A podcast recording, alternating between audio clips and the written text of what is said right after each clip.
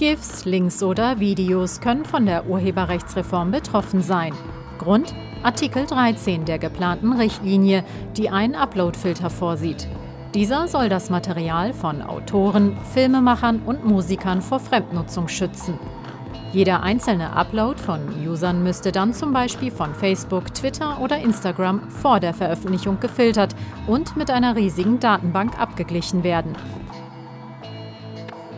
Es dürfte für Katja Kipping der wohl spannendste Moment dieses Parteitags sein. Wie viele der anwesenden Parteimitglieder wollen sie weiter als Vorsitzende der Linken haben? Katja erhielt 350 Ja-Stimmen, das sind 64,46 Prozent.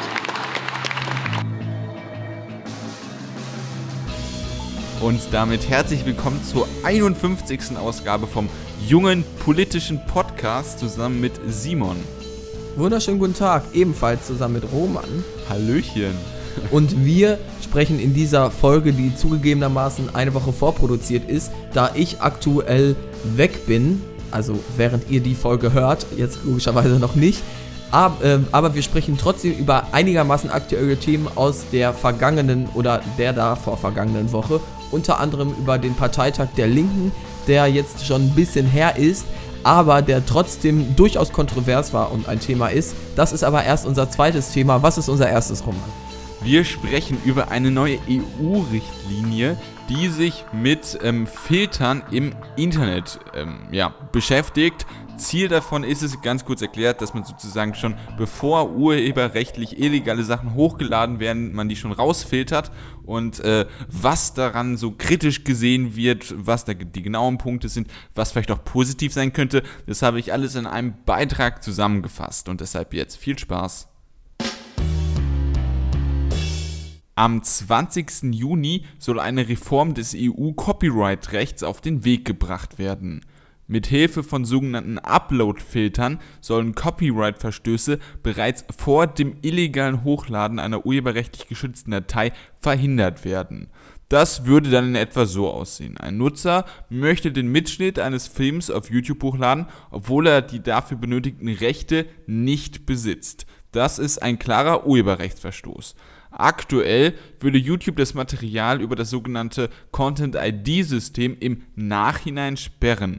Falls der Nutzer sich im Unrecht fühlt, hat er die Möglichkeit, sich bei YouTube zu beschweren. Durch die Upload-Filter soll nun erreicht werden, dass der Nutzer den Mitschnitt es gar nicht auf YouTube hochladen kann. In der Theorie hört sich das also gar nicht so schlecht an, allerdings schlagen in der Praxis Datenschützer Alarm. Der Grund, viele befürchten, dass durch eine solche Maßnahme die Meinungsfreiheit stark eingeschränkt würde. Was ist zum Beispiel, wenn ein Nutzer eine Parodie veröffentlichen will? Falls es bei dieser Parodie eine gewisse Schöpfungshöhe gibt, handelt es sich dabei um Satire und sie ist als Kunst urheberrechtlich unbedenklich. Das allerdings kann kein Algorithmus der Welt erkennen und es käme zu Overblocking, was wiederum die Kunstfreiheit massiv einschränken würde. Oder ein anderes Beispiel. Was ist, wenn man vom Zitatrecht Gebrauch macht und zum Beispiel einen Ausschnitt eines anderen Werkes verwendet, um es inhaltlich und mit Eigenleistung zu bewerten? Auch hier würde der Upload-Filter anschlagen und das Uploaden eines Beitrags fälschlicherweise unterbinden. Ein klarer Eingriff in die Meinungsfreiheit. Deshalb stellen Simon und ich uns die Frage: Upload-Filter, Fluch oder Segen?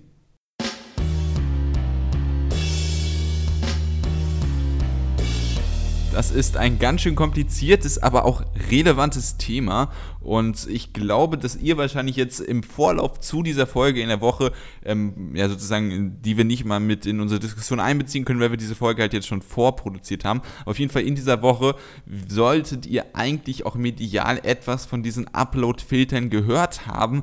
Denn hoffentlich, hoffentlich wird nicht alles ja. von der WM überschattet, weil dann ist der Plan wahrscheinlich aufgegangen, den sich hier äh, die CDU bzw. europäischen CDU-Politiker äh, gemacht haben. Ja. Ja, vor allem das, das Skandalöse ist ja, dass im Ja. Koalitionsvertrag das genaue Gegenteil steht. Also im Koalitionsvertrag äh, hier zwischen CDU und SPD auf Bundesebene, genau. CDU, ja, aber trotzdem der deutsche CDU-Politiker sich dafür einsetzt. Das ist äh, ein Skandal an sich. Aber Und die CDU unterstützt jetzt auch übrigens, also das kann man ja so sagen, auf europäischer Ebene unterstützt die CDU das und setzt es um, aber hat vorher auf nationaler Ebene angekündigt im Koalitionsvertrag, wir halten das für eine schlechte Idee. Ja. Das, und das Ganze dann noch bei der WM verabschieden, das ist alles schon sehr scheinheilig und äh, durchaus hat wenig mit Demokratie zu tun, äh, um es mal was äh, sanfter zu formulieren. Ja, aber warum solltet ihr in der letzten Woche davon gehört haben? Denn am Mittwoch, am 20. war die erste äh, Sitzung des äh, Rechtsausschusses oder so. Da wird das die wir jetzt noch nicht zuerst haben, ja. Ja, besprochen und am 21. ist ja, glaube ich, die zweite Sitzung.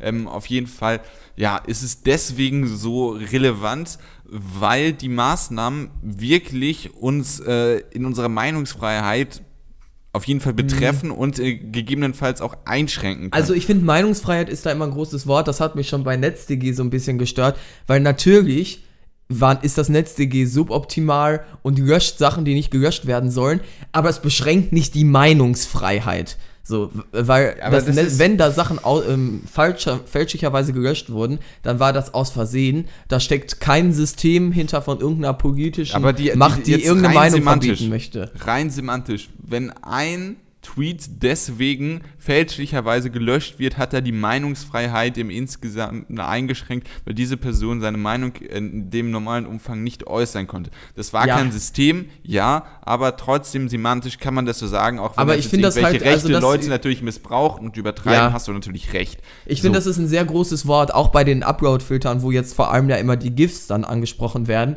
dass, Memes, äh, ja. Weil, ja, weil die teilweise dann GIF ist irgendwelche. ein Dateityp, Meme ist dann äh, das Wort, um das richtig zu verwenden. ja, ich war schon klar, aber hier geht es ja teilweise um GIFs, also um Filmszenen, die dann benutzt werden, zum Beispiel. Äh, so meinte ich das jetzt. äh, Und zu, aus denen dann äh, Memes Nee, gemacht es gibt werden. aber kein Problem mit GIFs, weil GIFs sind nur Dateitypen. GIFs ist eine äh, Abfolge von Bildern ist, hintereinander. die nein, das ist mir klar, Video aber mit GIFs, die Filmszenen beinhalten dann zum Beispiel. Und das sind dann halt Memes. Und ja, auch Memes, genau, aber es Ja. sind auch noch GIFs. Wir müssen jetzt hier keine Diskussion über die Bezeichnung des Internets führen. Ja. Wenn du willst, kann ich es gern so konkret formulieren. Es geht hier vor allem um Memes dann äh, in, in general, ob jetzt in GIFs oder anderen Dateiformen, wo dann vielleicht Filmszenen unter anderem benutzt werden, aber in einem extrem kurzen Ausmaß. Also eine Urheberrechtsverletzung liegt nicht wirklich vor, wenn ich Doch. eine dreisekündigen äh, Close-up von irgendeinem Schauspieler benutze, Doch. wie der dann was weiß ich, eine lustige Gesichtsbewegung macht. Dadurch werden meiner Ansicht nach nicht wirklich die Doch. Urheberrechte des äh, ganzen Films und der Produktionsfirma schlimm verletzt, weil die, äh, man macht Nicht ja, hat ja keinen kommerziellen Netzen dadurch, äh, Nutzen dadurch. Und solche Sachen, vor allem wenn dadurch dann neues Werk kreiert wird, durch ein Meme irgendwie, solche Sachen würden dann wahrscheinlich gefiltert werden, aber sind eigentlich in dem Verständnis vieler Leute, auch vieler Leute in der europäischen Fraktion, äh, in den europäischen Fraktionen von der Kunstfreiheit zum Beispiel Ja. gedeckt. Also ich stimme jetzt deiner Schlussfolgerung zu, aber deiner Argumentation nicht.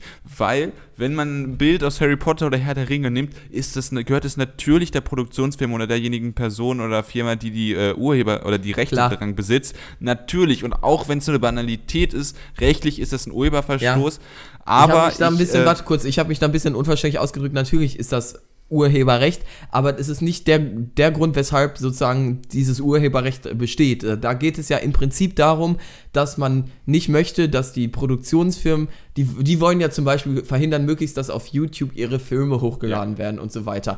Und wenn man jetzt einfach nur eine kurze Filmszene nimmt, um da einfach aus einem völlig anderen Grund irgendwas Lustiges mit ausdrücken zu wollen über irgendein Meme oder so, dann ist das keine schlimme Urheberrechtsverletzung, auch wenn es natürlich praktisch eine ist, sondern da wird dann, äh, also da ist dann, da kann eigentlich auch eine Produktionsfirma, eine Filmfirma m, sogar ein Interesse dran haben, weil höchstens dadurch ihr Film bekannter wird und irgendwie Ja, diskreditiert wird er du dadurch ja eigentlich nicht. Gerade, aber gesetzlich ist es halt erstmal ein Ja, Urheberverstoß. Allerdings ist es für mich dann wieder nicht problematisch, weil das halt unter die Kunstfreiheit fällt. Genau, weil für mich gibt es da halt diese Schöpfungshöhe, weil man sozusagen die Szene aus dem Kontext nimmt, damit ein durch die äh, Umformung mit dem Text einfach einen anderen Sinn gibt. Ist und dadurch auch satirisch ist natürlich. Ja, und dadurch ist es Kunst und dadurch ist es durch das Urheberrecht äh, äh, nicht, also man darf es durch die Kunstfreiheit machen, sodass man nicht urheberrechtlich belangt werden darf. Das ist meine rechtliche ja. Meinung dazu.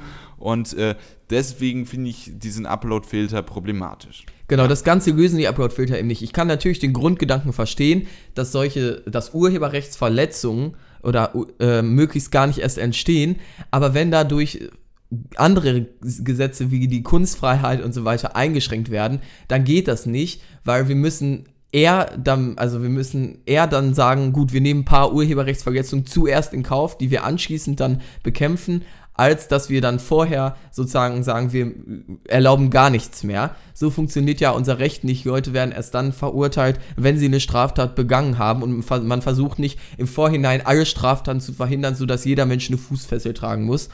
Und ja. wenn man jetzt so die Analogie so ein bisschen überträgt, genauso sollte es hier auch sein. Natürlich sind Urheberrechtsverletzungen doof, aber dann irgendwelche Upload-Filtermaschinen das machen zu lassen, die überhaupt keine Ahnung haben von Satire und Kunst, ja, ja funktioniert halt einfach nicht. Ja, also du hast recht, aber ich würde deiner Argumentation wieder nicht zustimmen. Weil, wenn wir einen Upload-Filter als Blackbox hätten, der optimal funktionieren würde, der Satire und äh, und ähm, ja, Kunst sozusagen dann nicht rausfiltert und sozusagen sich äh, an unsere Rechte hält und das wirklich komplett machen könnte, was natürlich nicht so ist, aber wenn es so wäre, dann wäre das für mich unproblematisch, auch ja, wenn klar, man da etwas davor greift. So, du hast aber gerade argumentiert, dass man sozusagen nicht äh, davor, davor das schon irgendwie äh, äh, verhindern kann. Und wenn ja, man ich aber guck mal, meine Fußfessel-Analogie, damit meinte ja, ich ja, also Fußfessel ist was anderes, ja. Aber man muss, also von Analogie, ich wollte halt genau eine andere bringen, wenn äh, du siehst, wie jemand eine Pistole auf jemanden hält und äh, kurz davor ist, den zu erschießen und dann ein Polizist vorbeikommt, natürlich darf er ihm in den Fuß schießen, um ja. dann das äh, potenzielle Opfer zu schützen. So. Aber die Leute, die einfach satirische Werke erstellen, sind nicht welche, die eine Knarre halten. Und ja, ich meine, ja, wollte ja mit dieser Fußfessel-Analogie ja eben gerade zeigen, jetzt könnt ihr natürlich genauso wie du sagen, wenn man von jedem Straftäter wüsste, dass er ein Straftäter ist und dem bereits eine Fußfessel geben kann, Natürlich wäre das super, aber man diese Upload-Felder betreffen alle Nutzer, auch die, ja, die eine satirische weil, weil in der Realität nicht funktionieren. Haben. Ja, ich genau und so ist es auch. Jetzt komme ich aus bei meiner Argumentation aus dieser nicht reellen Ebene auf die reelle Ebene und ja. da muss ich halt einfach sagen, ja, es ist äh, Verstoß dagegen, äh, es schränkt die ein ähm, ist es deutlich schwieriger, wenn ich mir das so vorstelle, dass du es einfach dann gar nicht mehr veröffentlichen kannst, dagegen äh, irgendwie rechtlich was zu machen. Ja. Wenn äh, dein äh, Tweet irgendwie wieder rechtlich gesperrt ist, dann kannst du, dann existiert der irgendwie in der Datenbank noch und dann kann er viel einfacher wiederhergestellt, wiederhergestellt werden und da ist der Schaden deutlich minimaler, als wenn du das gar nicht mehr posten kannst. Vor allem, wer zieht für ein GIF dann ein einzelnes, das man nicht posten wurde oder für irgendein Meme, das man nicht posten durfte, dann irgendwie vor, vor ein Gericht. Die Mühe ja. macht sich dann ja keiner und damit würde solch würde Kunst diskreditiert ja. werden, genauso wie Satire. Ja, genau, also da bin ich komplett bei dir. Ähm, man, also jetzt kommt natürlich wieder diese ganze Zensurgerede und äh, das ist natürlich übertrieben. Ähm, man darf trotzdem, jetzt, ich packe mir mal kurz meinen Aluhut auf den Kopf, äh, man darf natürlich jetzt nicht vergessen, man hat dann die Technik, um Internet gezielt zu zensieren. Und ja. das wollte ich eigentlich nur festhalten. Also ich möchte jetzt keine Weltverschwörung an die Wand malen. Äh, ist jetzt auch nicht irgendwie im Anflug, dass es irgendwelche Leute gibt, die das ein bisschen brauchen könnten, wenn sie mal an der demokratischen Macht wären. Ich wollte es nur erwähnt haben und jetzt kann ich mal Also deshalb, du willst absetzen. die Upload-Filter deshalb nicht haben, weil man mit dieser Technik auch gezielt diskreditieren könnte, sozusagen, meinst du? Ah, das ist kein Hauptargument, aber es ist, ja, ja, noch so ein Bauchgefühl-Nebenargument. Ja. ja. nee, das kann ich aber schon nachvollziehen. Ist ja absolut äh, sinnvoll. Natürlich, ähm, diese, die Technik der Upload-Filter, die besteht ja so bereits und wie ausgereift die ist, muss man dann mhm. halt noch sehen. Aber auch sehr unabhängig davon finde ich grundsätzlich, man, wir sollten niemals irgendwie gewisse Gesetze dafür, also oder gewisse Freiheiten wie Satire und äh, ja, Kunstfreiheit dafür einschränken, dass wir dann das Urheberrecht irgendwie Urheberrechtsverletzungen möglichst nicht mehr zustande kommen und dafür, dass dann dafür ein bisschen Freiheit wegfällt, das finde ich eben doof. Das ist ja immer so ein bisschen die konservativen Kräfte, auch in Bayern zum Beispiel mit dem Polizeigesetz, senken. Oder auch in äh, NRW mittlerweile. Ja, genau, die äh, schränken die Freiheit ein, um dafür mehr Sicherheit zu haben. Genauso ist es ja hier auch ein bisschen, da werden dann Freiheiten eingeschränkt, um Sicherheit gegenüber Urheberrechtsverletzungen eher zu haben. Aber das ist nicht meine Weltauffassung. Und äh, deshalb finde ich es gut, dass auch im Europäischen Parlament fraktionsübergreifend sich einige dafür einsetzen, dass dieses Gesetz so dann nicht eintreten wird. Vor allem, wie gesagt, ich betone das nochmal, dass dann jetzt irgendwie während der WM machen äh, zu wollen, um das Ganze dann möglichst scheinheilig über die Bühne zu bringen, ist natürlich einfach ein absolutes No-Go. Und ja. das so, sorgt wieder nur dafür, dass mehr, Dis, äh, mehr Misstrauen gegenüber der EU und europäischen Institutionen geschaffen werden, wenn halt offensichtlich man irgendwelche Tricks anwenden, anwendet, um möglichst unbeliebte Entscheidungen möglichst undemokratisch zu treffen. Ja, also Julia Reda, die äh, Piratenabgeordnete im Europäischen Parlament, ist da auch sehr engagiert. Die ist da in der Grünen Fraktion und äh, aber das fraktionsübergreifend, zum Beispiel Timo ja. Wölken von der SPD, das ist ein Europapolitiker, ja, setzt sich da auch gegen ja. Und äh, deswegen habe ich auch, auch häufig davon gesprochen, dass äh, Grüne, und jetzt hier auch Sozialdemokraten, aber Grüne, die kümmern sich halt auch um diese digitalen Bürgerrechtsbelange schon sehr detailliert und sehr tiefgehend. Und das ist auf jeden Fall auch, äh, was man positiv einfach mal äh, festhalten muss. Und das ist halt jetzt auch in dieser SD-Fraktion, inwieweit das bei den Linken ist, weiß ich nicht. Äh, aber auch ja. bei den Linken gibt es äh, Leute, die sich dagegen einsetzen. Dass, dass es da Leute gibt, hätte ich wahrscheinlich ich auch. Ich gehe sogar davon aus, dass die Mehrheit so sieht, weil äh, natürlich ist das dann Opposition sozusagen, vielleicht gegenüber ja. der größeren äh, CDU-Fraktion. Also ja. das Ganze halt natürlich auf europäischer Ebene. Ich weiß gar nicht, wie die gerade heißen, dann die Konservativen irgendwas EVP bestimmt. Heißen die, glaube ich. Kann sein, weiß ich nicht. Ja. Ähm, tut jetzt aber nichts zur Sache. Ja, genau. Ähm, aber dann ist das Thema eigentlich auch ausdiskutiert, ne? Genau, jetzt bleiben wir bei den linken dann, würde ich sagen, äh, bei den linken Kräften und kommen jetzt aber auf Bundesebene wieder zur Linkspartei. Die hatte nämlich jetzt vor ein paar Wochen aus eurer Perspektive schon ihren äh, Bundesparteitag in Leipzig und da drehte sich am Ende dann alles wieder um die entscheidende Frage, die großen Zwist in die Partei gebracht hat und sich ja auch in Persönlichkeiten widerspiegelt im Konflikt zwischen Sarah Wagenknecht und Katja Kipping. Mehr dazu aber jetzt in meinem Beitrag. Vor zwei Wochen fand der Parteitag der Linkspartei in Leipzig statt. Und, wie zu erwarten, überschattet ein großer Konflikt den ganzen Parteitag. Der Streit zwischen dem Fraktions- und Parteivorsitz, insbesondere zwischen der Fraktionsvorsitzenden Sarah Wagenknecht und der Parteivorsitzenden Katja Kipping. Ein Streit, der nicht selten auch auf persönlicher Ebene ausgetragen wurde, sich inhaltlich aber um eine Frage dreht, an der sich die Partei spaltet. Ja oder Nein zu offenen Grenzen. Wagenknecht hält die Forderung nach offenen Grenzen für alle für weltfremd. Auf dem Parteitag sagte sie im Interview mit Phoenix, es muss offene Grenzen für Verfolgte geben, aber wir dürfen auf keinen Fall sagen, dass jeder, der möchte, nach Deutschland kommen kann, hier Anspruch auf Sozialleistungen hat und sich hier nach Arbeit umsehen kann. Der Leitantrag für offene Grenzen wurde anschließend jedoch mit einer klaren Mehrheit auf dem Parteitag beschlossen. Dieses positive Signal für Kipping und ihren Co-Vorsitzenden Rieksinger wurde aber durch ein schwaches Ergebnis bei der Wiederwahl gedämpft. Trotz fehlender Konkurrenz bekam Rieksinger lediglich 73 und Kipping 64 Prozent der Stimmen, für beide eine Verschlechterung nachdem Wagenknecht angekündigt hatte, trotz allem weiterhin auch für ihre Position zu werben, erzeugte sie einen solchen Unmut, dass die Delegierten mit einer Stimme Mehrheit für eine einstündige Debatte zu eben diesem Thema stimmten. Am Ende dieser Aussprache gingen die Fraktions- und Parteivorsitzenden gemeinsam auf die Bühne und kündigten eine Klausur an, in der man sich zu diesem Thema verständigen wolle. Das erfreute und beruhigte die Delegierten zwar, doch der Parteitag insgesamt zeigt, der große Streit in der Linkspartei ist noch immer nicht endgültig geklärt und wird wohl weiter, auch in der Berichterstattung, tonangebend sein.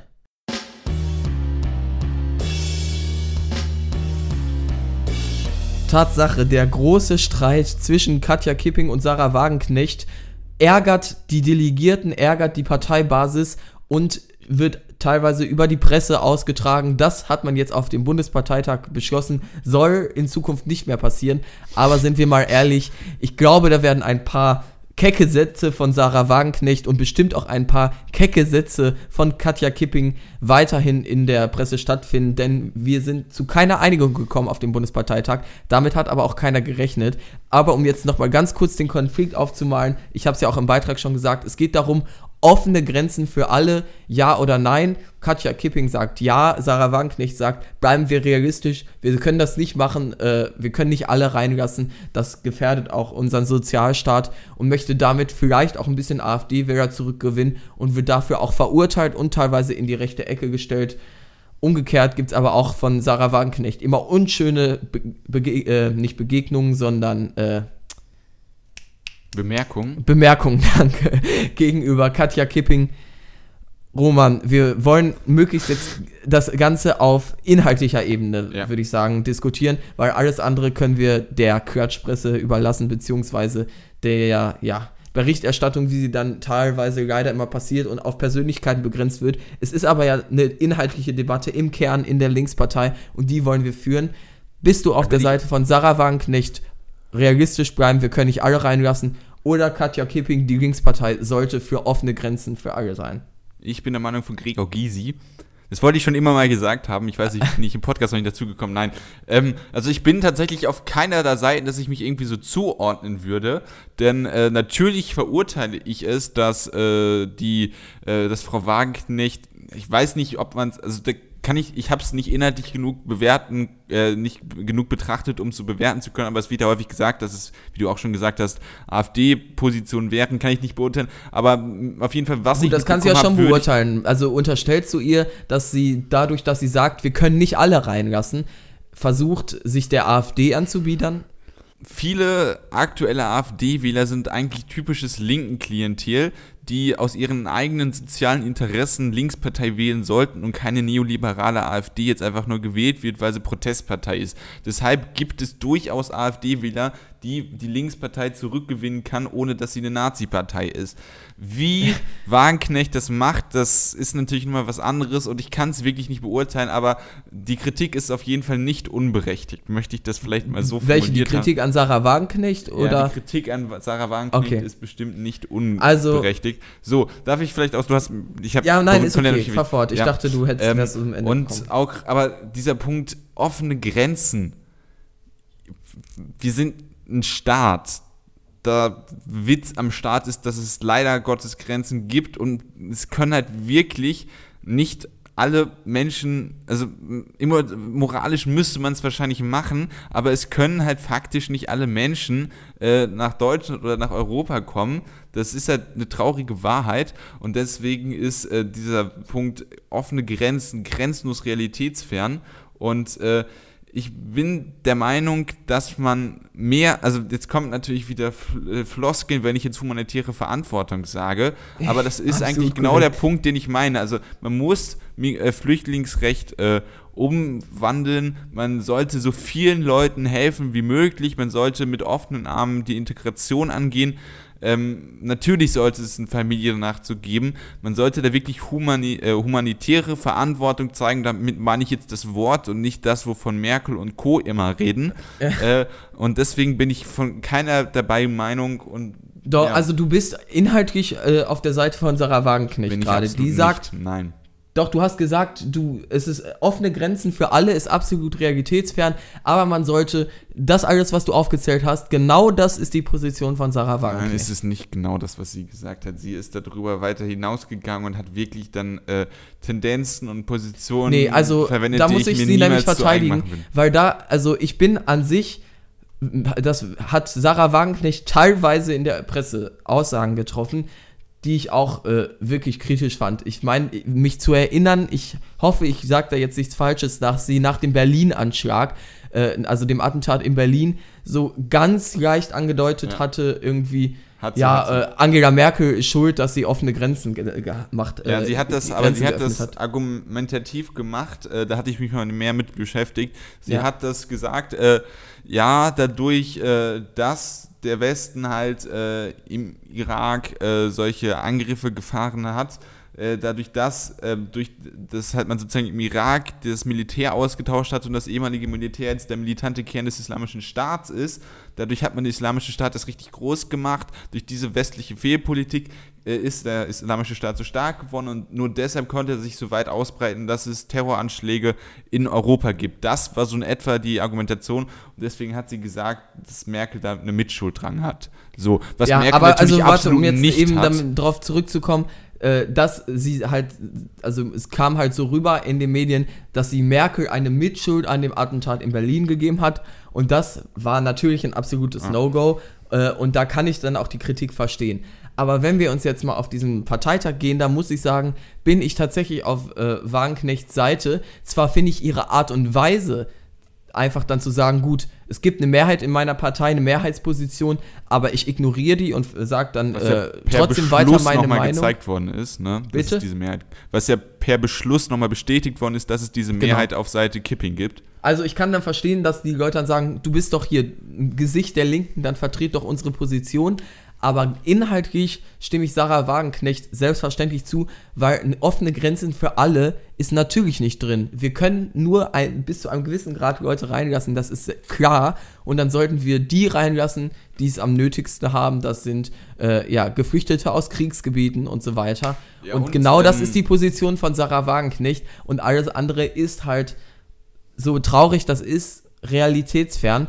Und dann zu sagen, nur weil sie diese rationale Position hat. Sie will irgendwie von der AfD dann die Wähler abwerben, ähm, beziehungsweise macht dann AfD-Politik, ist Quatsch. Sie, und außerdem den Ansatz, die Wähler von der AfD zurückzuholen, der ist ja nicht grundsätzlich falsch, solange man es nicht eben auf eine populistische Art und Weise macht, wie sie es teilweise gemacht hat und wofür ich sie auch kritisiere. Aber so ihre Position finde ich grundsätzlich nicht falsch. Und dass die Linke jetzt einen Mehrheitsbeschluss dagegen macht, zeigt, okay, sie sollte dann sich überlegen, als Gesicht der Partei diese Position vielleicht anzunehmen, aber das sind dann parteipolitische Sachen, die mich jetzt nicht kümmern müssen. Inhaltlich bin ich da dann eher auf der Seite von Sarah Wagenknecht, weil alles andere ist leider, das sehen wir beide so, aber leider realitätsfern. Ja, man sollte das mit den Waffenexporten vielleicht nochmal lassen, ne? So ein bisschen was überdenken, Waffen in den Krieg reinliefern. Aber das ist ja alles Konsens. Äh, genau das ist ja, ja auch genau. das, was äh, die ja. äh, Spitze, als sie zu viert dann auf ja. die Bühne getreten ist. Ja, das ist jetzt auch kein Wurf an die Linke, ja. Also das ist halt, genau. halt, was mich jetzt einfach so öffentlich stört. Also ich denke,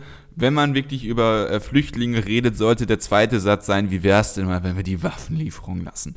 Ähm, aber ja, soweit dazu. Also wie gesagt, ich bin, also ich, also dieses, die, also ich will den Satz, ich bin Wagenknechts Meinung nicht sagen, weil sie halt, wie du gesagt hast, häufig das gesagt hat, was man, äh, äh, was heißt häufig, sie hat es gesagt, was man verurteilen muss, aber jetzt in diesem konkreten Konflikt sehe ich auf jeden Fall mich deutlich näher bei Wagenknechts Position.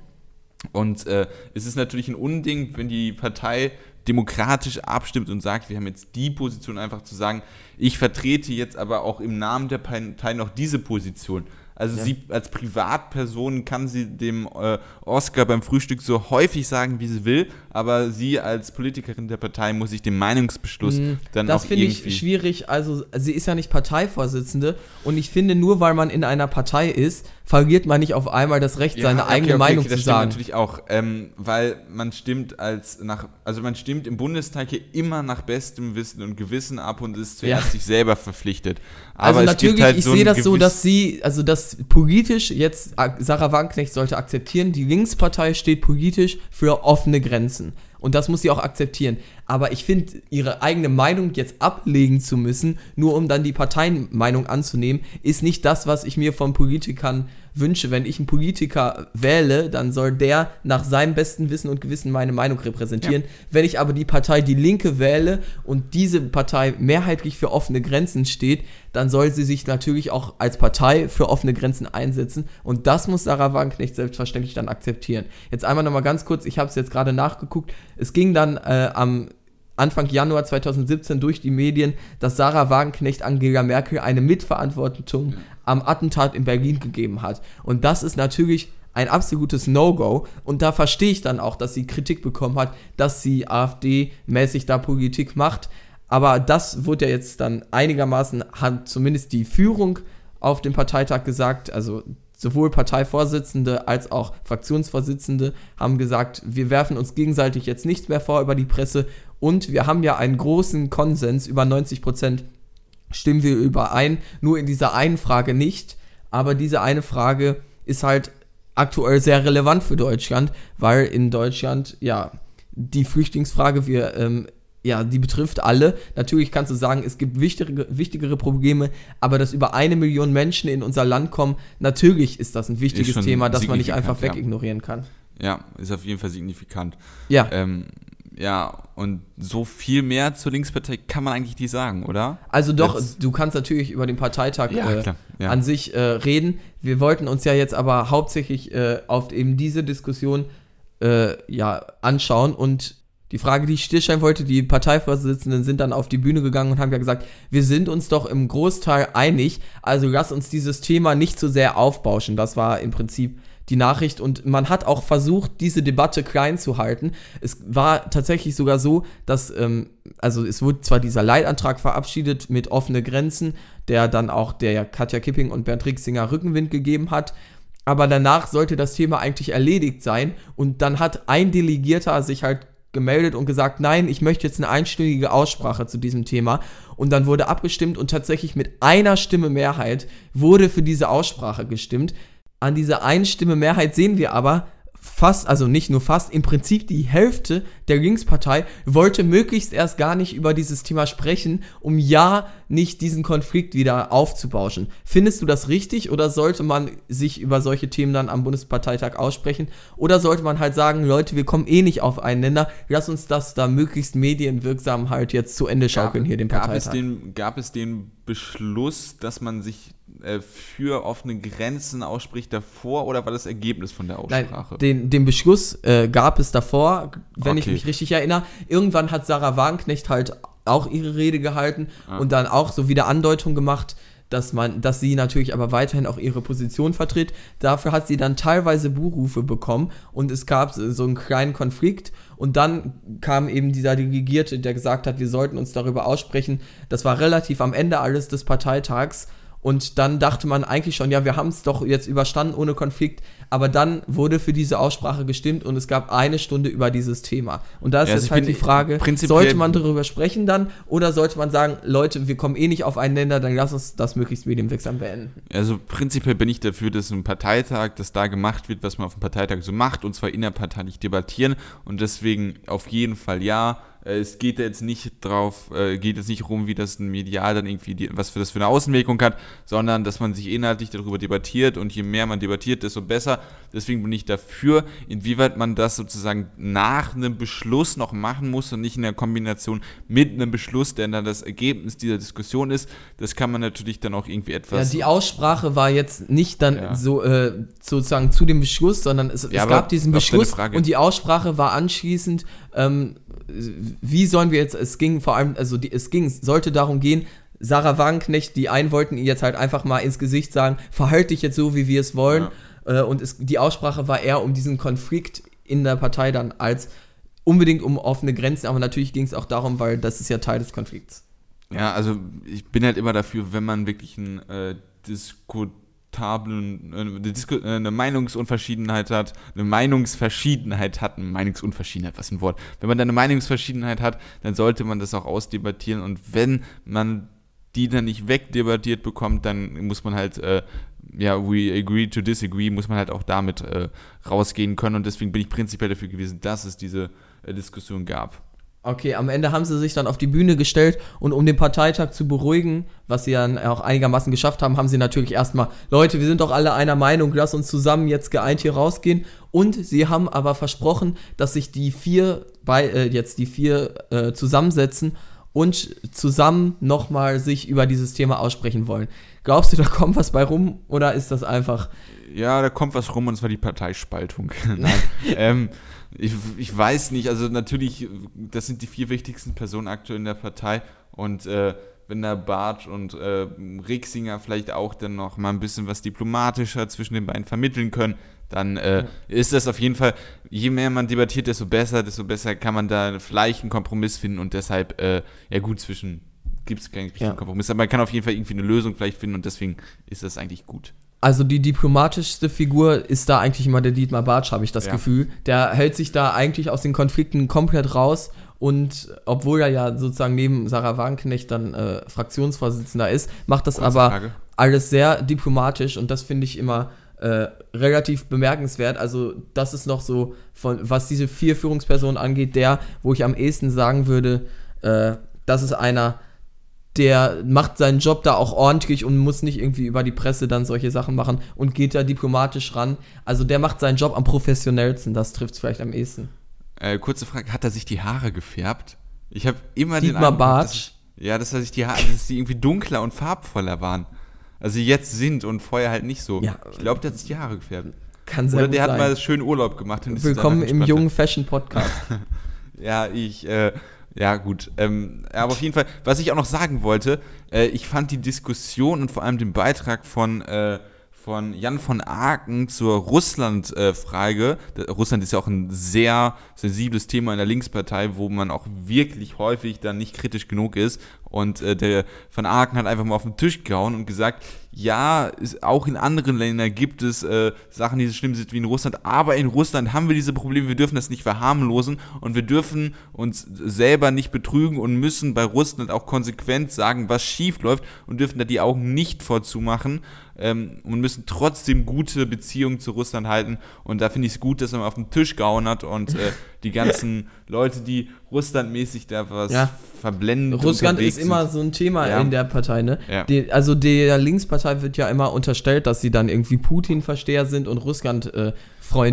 Und teilweise gibt es da auch solche Leute, die haben ja wirklich extrem linke Strömung. Steuerliche und so, Eileintrag. Äh, einigen wir uns bitte dafür, dass dieses Wort Putin-Versteher in dem Zusammenhang, wie du es verwendet hast, hier nie wieder fällt, weil das Wort Putin-Versteher ist geprägt von Gabriele, äh, Gabriele Krone-Schmalz, die ein sensationell gutes und sachliches Buch über Russland und Putin geschrieben hat.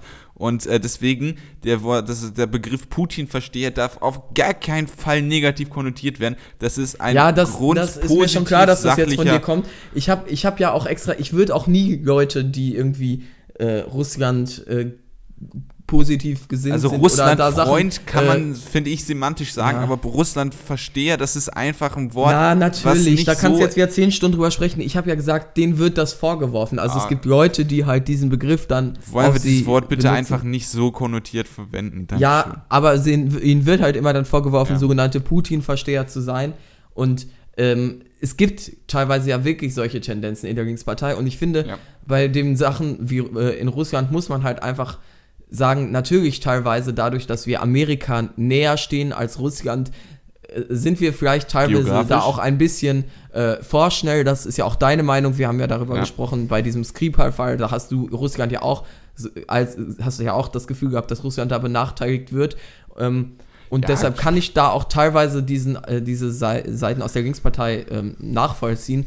Aber trotz allem ist Russland immer noch ein Staat, der in, ja, wir müssen es gar nicht alles wieder aufzählen. Und dementsprechend muss man da auch eine kritische Haltung immer dann gegenüber Russland haben. Äh, Zitat Roman, letzte Folge, Schurkenstaat, Zitat Ende. Stimmt. Äh, ja, aber ich denke, damit können wir es dann eigentlich auch belassen und die Folge so langsam gen Ende leiten lassen. Denn Ja, ich ist ein denke, bisschen kürzer geworden, aber kann ja auch Ja. mal sein, ne? Ihr habt ja auch noch genug Fußball zu gucken. Äh, Stimmt. Und ja, und ihr könnt kommentieren, das äh, ist auch immer sehr gern gesehen. Wir antworten da meistens auch. Äh, und ja, Über den Link in der Infobox. Und wir antworten genau. entweder in der Folge oder in den Kommentaren. äh, folgt uns per Twitter, äh, liked uns auf äh, StudiVZ, keine Ahnung. Und damit war's das. Und wir sehen uns dann in der nächsten Folge wieder mit einer backfrischen, neu produzierten, nicht vorproduzierten Folge. Und bis dahin, ciao. Ciao.